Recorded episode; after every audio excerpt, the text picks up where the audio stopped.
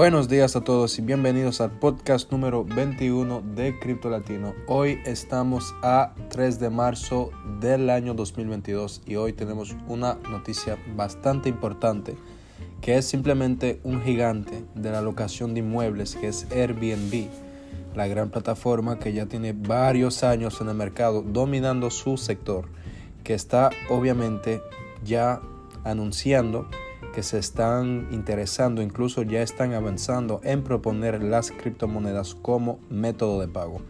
Tenemos que recordar que en el año 2021, más bien alrededor de noviembre, ya había anunciado el cofundador de Airbnb, que es Brian Chesky, que ya había lanzado una encuesta en Twitter y la mayoría de los, mm, vamos a decir, de los votadores eh, eligieron como innovación o más bien mejora de la plataforma el método de pago en criptomoneda. Y por lo tanto pues la plataforma ha decidido avanzar sobre el tema. Sin embargo anunció que no es algo que tomaría eh, o sea que no es algo que se pueda hacer a corto plazo. Airbnb no garantiza ningún aporte a corto plazo simplemente está confirmado su interés y que ya solamente está trabajando la implementación, pero que nada se puede implementar rápidamente como lo eh, subraya el cofundador Brian Chesky.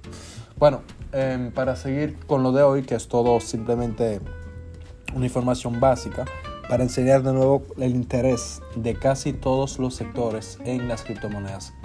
Cualquiera que sea el sector, cualquiera que sea el tipo de negocio, ya proponer el pago en criptomonedas o simplemente manejar criptomonedas ya es algo que sí o sí va a permitir a cualquier empresa em, simplemente quedarse al día o seguir innovando y quedarse em, al mismo nivel que la demanda eh, en general que va a seguir creciendo, o sea, la demanda de la criptomoneda. Es como Internet, cualquier negocio en aquel tiempo que no estaba dispuesto a usar el Internet, obviamente estaba condenado a la perdición.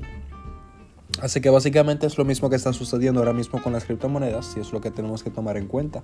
Por lo tanto, hoy seguimos con un Bitcoin a 44 mil dólares. Eh, supongamos que, bueno, entendemos más bien con lo que hemos observado que la construcción gráfica de tendencia alcista sigue en plano.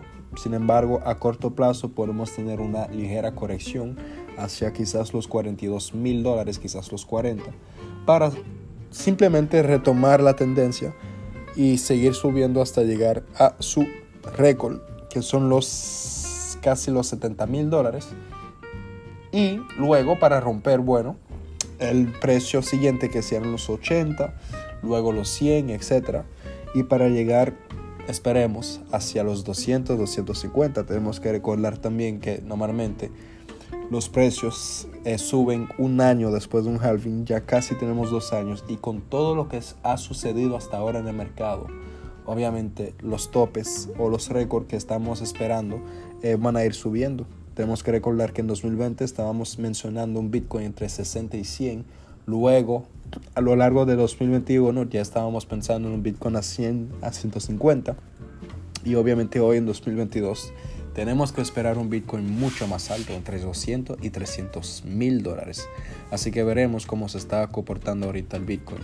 Vamos a seguir vigilando, quédense informados con nosotros, síguenos en nuestra página Twitter, en Instagram, en Anchor, Spotify, en YouTube y obviamente también nuestros cursos online disponibles a partir de 2 de marzo. Muchas gracias y nos vemos muy pronto.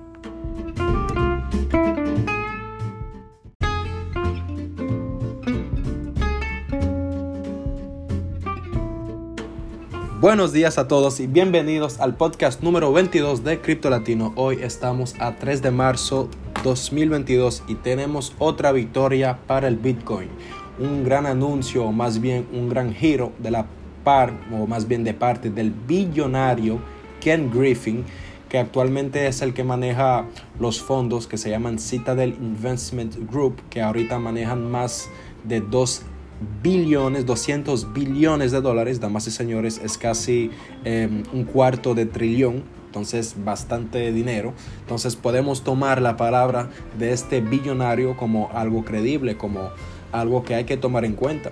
Y por lo tanto, este señor había declarado en una entrevista con Bloomberg hace más o menos algunos meses que a pesar de que no confía en las criptomonedas, incluso pensaba que era un llamado al yadista, es decir, a un movimiento que sea religioso o cualquier otro motivo, eh, motivo perdón, para simplemente eh, desdolarizar el mundo, es decir, eh, dejar de usar el dólar, que, perdón, que es la moneda internacional de comercio, que es la de los Estados Unidos y varios países, y simplemente empezar a adoptar otra economía. Pues fíjense que este señor dio un giro bastante importante y dijo que al pesar de eh, lo que llamamos escepticismo, entiende, él entiende que mucho de sus clientes y muchas personas no están de acuerdo con él y que por lo tanto él entiende que es una decisión sabia de ya proponer eh, su exposición a criptoactivos para sus clientes. ¿Y por qué mencionar una, una, noticia tan importante? Es otra vez una victoria para el Bitcoin y lo digo por la siguiente razón a pesar de que todavía hay mucha, eh, mucho escepticismo de parte del gran público, ya tenemos una convicción eh, que no tiene precedente con los inversionistas profesionales que ya le están viendo no solamente el valor, pero también eh, la decisión sabia de entrar en el mundo de la criptomoneda. Tenemos que saber que el contexto cambió drásticamente desde el 2021. Antes del 2021, invertir en cripto era un riesgo. Ahora desde el 2021 no invertir en cripto es un riesgo. Y por lo tanto, eh, hombres importantes, empresas como Ken Griffin y las demás ya entienden que es obvio y es eh, incluso vital para la, la, la, sustentabilidad de una empresa de exponerse en cripto o ya implementar un servicio, incluso trabajar en ella o con ella. Así que es otra vez otra victoria, tengo que mencionarlo tres veces.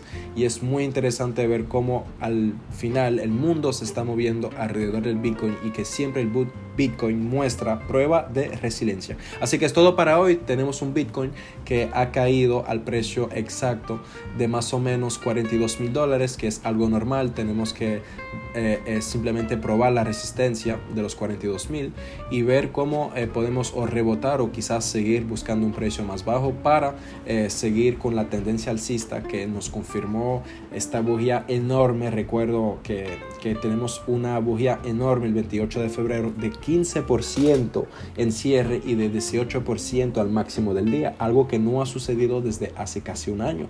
Entonces tenemos que seguir vigilando los, los, mercados, los mercados, perdón.